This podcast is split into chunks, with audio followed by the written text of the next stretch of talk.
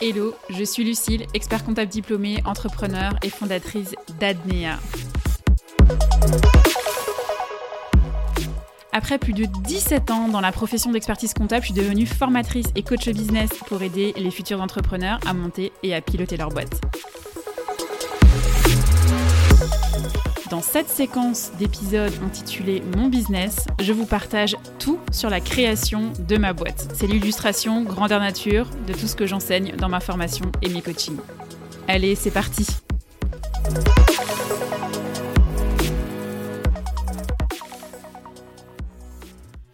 Bonjour à toutes et à tous et bienvenue dans ce septième épisode de la série Mon business de ce podcast. Je suis ravie de vous retrouver aujourd'hui pour vous partager mes pires erreurs business sur les six premiers mois d'activité. Alors, intro de l'épisode, c'est pas parce que je forme et que je coach les futurs entrepreneurs à monter et à piloter leur boîte que je suis parfaite dans mon business. Au contraire. L'erreur est humaine et des conneries, clairement, j'en ai faites depuis le début d'Adnea. Je dis toujours que, en fait, il ne faut pas avoir honte de reconnaître d'avoir fait une erreur, quelle qu'elle soit. Par contre, il faut savoir faire preuve d'intelligence et en tirer les enseignements nécessaires pour ne pas la répéter plusieurs fois. Donc l'idée de cet épisode va au-delà du simple partage d'erreurs que j'assume complètement. J'en arrive même d'ailleurs à rigoler de ces erreurs tellement je me demande comment j'ai pu ne pas les éviter avec le recul. En fait, l'idée de l'épisode, c'est que vous intégriez la prise de recul dans votre aventure entrepreneuriale pour Premier point, éviter de faire des conneries. Et deuxième point, en tirer toutes les leçons nécessaires, si vous en faites, pour que vous puissiez avancer. Parce que l'objectif, c'est d'avancer et de ne pas s'auto-flageller. Je ne dis pas, moi, faire des erreurs, ça me met franchement en colère, en colère contre moi-même, et je me dis systématiquement, mais comment t'as pu faire ça? Mais ça, je me le dis pendant quelques instants et ensuite j'analyse pourquoi j'ai fait ou j'ai pas fait ceci ou cela et je continue d'avancer. Première erreur que j'ai faite, j'ai tellement travaillé parce que je me suis mis des objectifs qui étaient beaucoup trop ambitieux que je me suis retrouvée de nouveau au bord de l'épuisement professionnel. Quand je dis de nouveau, c'est parce que, bah, vous le savez, si vous me suivez depuis quelques temps, c'est quand même euh, en fait un comble. Hein. Je vous en ai parlé au cours de l'épisode 5 dans lequel je vous explique comment le Miracle Morning a changé ma vie d'entrepreneur. En 2017, j'ai eu un épuisement professionnel Donc c'est un comble, euh, effectivement, de se retrouver au bord de l'épuisement professionnel, euh, prête à en faire un deuxième. Donc théoriquement, je ne devrais pas en refaire un, euh, puisque si j'applique ce que je j'arrête pas de dire, c'est-à-dire prendre du recul et analyser les choses pour ne pas refaire les mêmes erreurs, bah, normalement, je n'aurais pas dû être au bord de l'épuisement professionnel. Et eh bah si, j'ai failli en refaire un. Comme quoi, j'ai appris de mon épuisement professionnel quand même de 2017 parce que j'ai failli en refaire un. Je suis pas tombée dedans. En fait, j'ai su à un moment donné m'arrêter à temps pour ne pas retomber dans cette même spirale infernale en m'écoutant et en, écoutant les signaux que mon corps et mon cerveau m'envoyaient.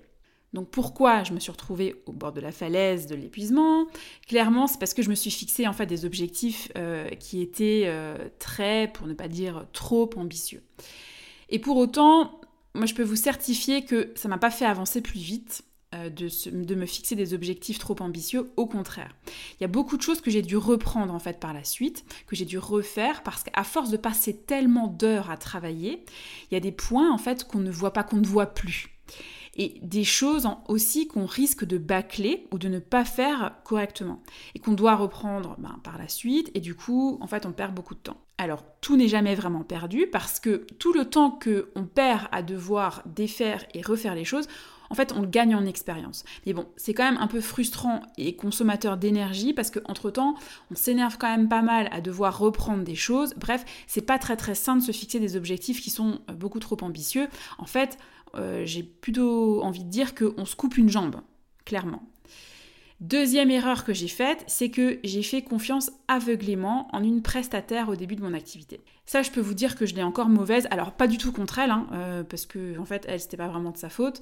Euh, elle était juste incompétente, mais en fait, j'ai plutôt, je l'ai plutôt mauvaise contre moi. j'ai encore du mal en fait à digérer cette erreur que j'ai faite parce que je ne comprends pas comment j'ai pu faire ça.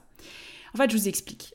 J'ai fait appel à une community manager pour créer des publications sur mon compte Instagram Adnea, donc des posts et des stories. Cette décision, en fait, a été pour moi la plus mauvaise parce que j'ai bossé avec elle pendant trois mois et clairement, j'ai perdu trois mois en matière de visibilité, en plus bah, de tout l'argent que j'ai dépensé dans ces prestations. Surtout que j'ai tout repris en fait en 2023 parce que j'avais commencé avec elle euh, quand j'ai démarré, donc en 2022, octobre, novembre, décembre et un petit peu en janvier. Mais du coup, l'algorithme a changé en 2023 sur Instagram. Et aujourd'hui, on le sait, c'est beaucoup plus long sur Instagram pour gagner en visibilité, pour gagner en audience et pour gagner en engagement. Mais encore une fois, cette perte sèche de trois mois m'a fait gagner en expérience. Alors pourquoi c'est ma pire décision? Bah, Parce qu'en fait, je ne savais pas communiquer moi sur Instagram, qui est en fait mon principal canal d'acquisition client. Euh, clairement, c'est la vitrine de mon magasin. Et donc, à cette époque-là, j'ai décidé de faire appel à quelqu'un qui en a fait son métier. Sauf que bah, dans le secteur du community management, il y a à boire et à manger. Et euh, j'en discutais justement avec une euh, de mes business friends qui me disait que elle, elle constatait beaucoup que en fait il y avait énormément d'entrepreneurs ou d'entrepreneuses qui se levaient un matin et qui se disaient ah bah, je vais me mettre à mon compte, je sais faire deux trois posts sur Instagram, deux trois stories, c'est bon, je suis community manager. Voilà. Je suis encore un petit peu une formation de trois semaines et en avant, c'est parti. Et en fait, euh, comme une débutante, je me suis laissée séduire par euh, son propre contenu qu'elle postait et qui était en fait de courtes vidéos dans lesquelles euh, elle se moquait un peu des influenceurs installés à Dubaï et qui me faisaient d'ailleurs bien marrer, je dois l'avouer. Et je me suis laissée séduire par son nombre d'abonnés sur ses réseaux Insta et TikTok en me disant en fait que cette personne doit forcément avoir les compétences que je recherche puisque au vu du nombre d'abonnés qu'elle a, eh bien, elle sait construire une communauté, l'engager, la fidéliser, etc. Oui, mais non. En fait, j'aurais jamais dû m'arrêter à ça. Effectivement, elle a un bon nombre d'abonnés, elle sait construire une communauté, l'engager, la fidélité, la fidéliser, mais elle sait construire sa communauté. Elle sait engager sa communauté et elle sait fidéliser sa communauté. Et moi, j'aurais dû aller en fait beaucoup plus en profondeur dans les échanges que j'ai eus avec elle avant de commencer la collaboration, mais aussi pendant notre collaboration. J'aurais dû à un moment donné être beaucoup plus critique lors de la validation de son travail, avant qu'elle ne me livre les contenus. Et surtout, j'aurais dû me former un minimum pour pouvoir être en mesure de prendre du recul sur son travail et avoir un sens critique. Parce qu'on dit toujours que la confiance n'exclut pas le contrôle, et clairement, c'est vrai, c'est, on, en, a l'illustration. En me formant un minimum sur Instagram avec bah, les codes euh, de comment on publie sur ce réseau social, une simple lecture d'un bouquin franchement, aurait suffi dans un premier temps. J'aurais eu les capacités nécessaires, le recul nécessaire avec le peu de compétences que j'avais, avec juste une simple lecture d'un livre, pour contrôler son travail. Alors moi je peux rien lui reprocher à cette personne, si ce n'est qu'elle est absolument pas compétente, mais ça c'est son problème et celui de son business. Mais je peux pas lui reprocher euh, de mon erreur. Je peux pas aller lui réclamer le remboursement des prestations que j'ai payées parce que cette erreur en fait elle vient intégralement de moi. C'est moi qui n'aurais pas dû faire appel à elle. Je me suis pas fait rouler dans la farine, j'ai juste pas su repérer à un moment donné les signaux qu'il fallait voir pour me dire OK, cette personne n'est pas celle que tu recherches. Et le problème avec ce qu'elle me produisait comme contenu, c'était que c'était beaucoup trop farfelu dans le design et que ça n'avait pas un rendu professionnel. Il n'y avait strictement aucune homogénéité euh, dans, le, dans le design graphique des posts.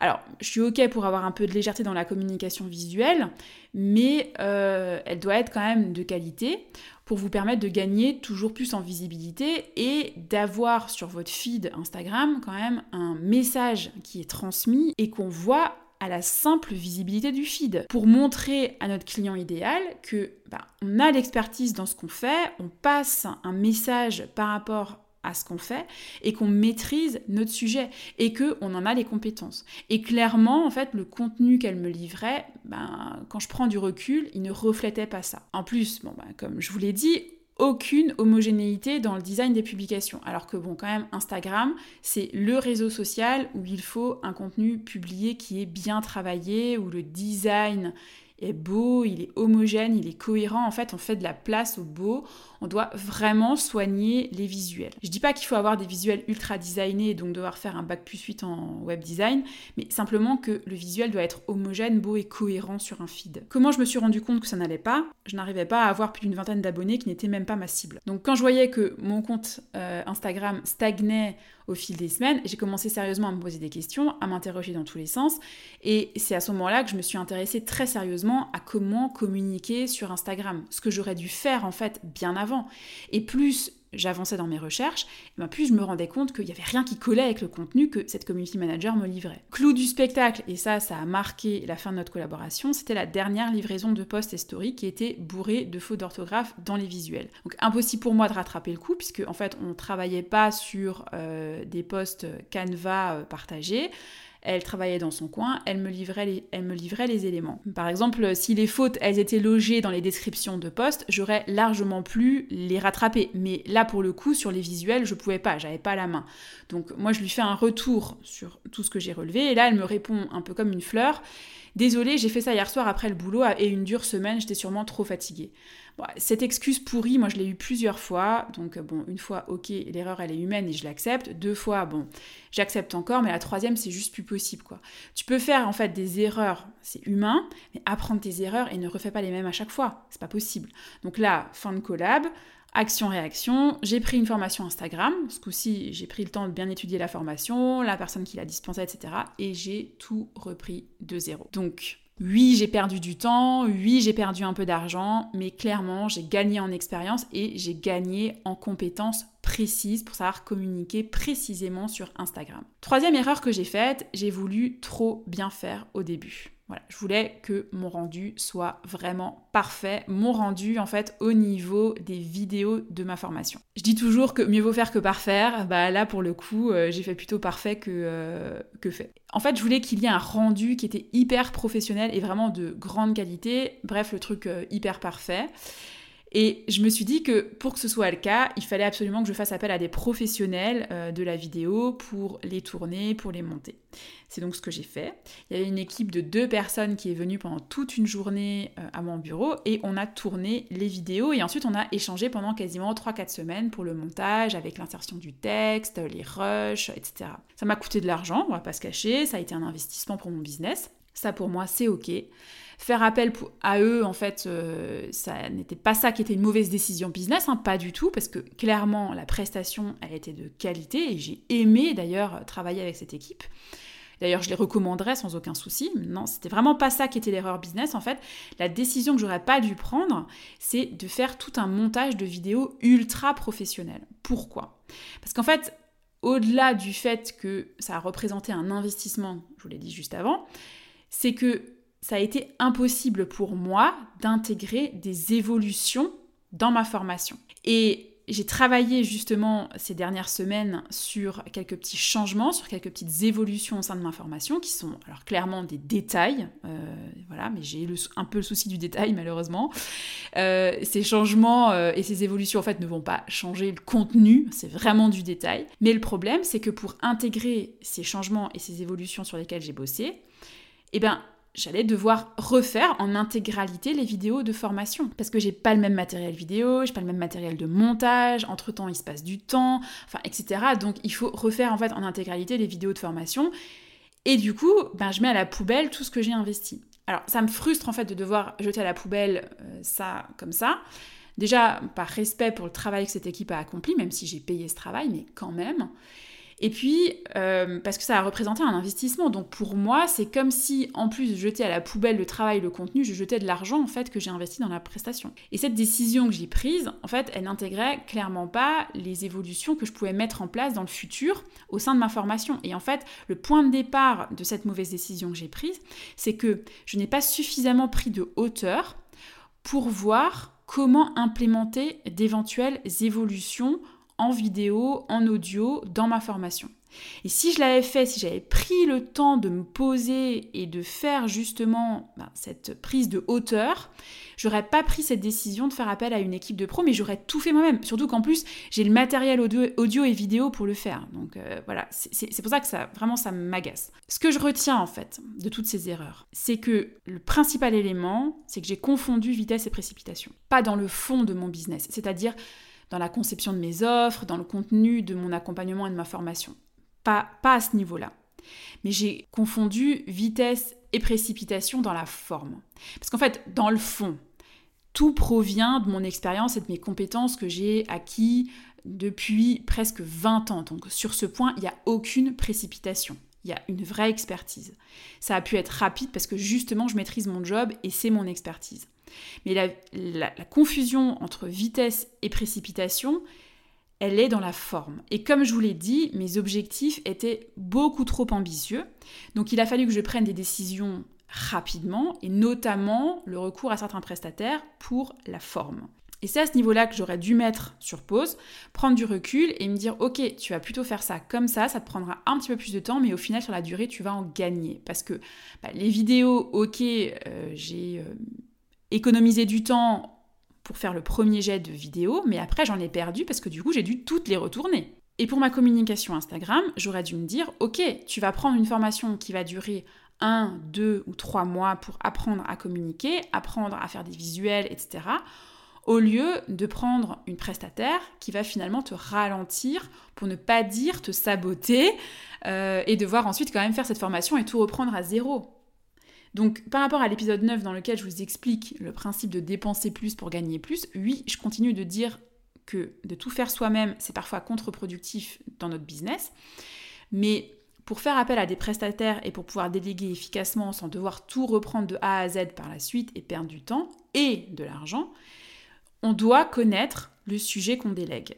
Je dis pas de maîtriser le sujet sur le bout des doigts, mais simplement de le connaître. Et j'en reviens à ce que je vous ai dit précédemment, c'est que la confiance n'exclut pas le contrôle.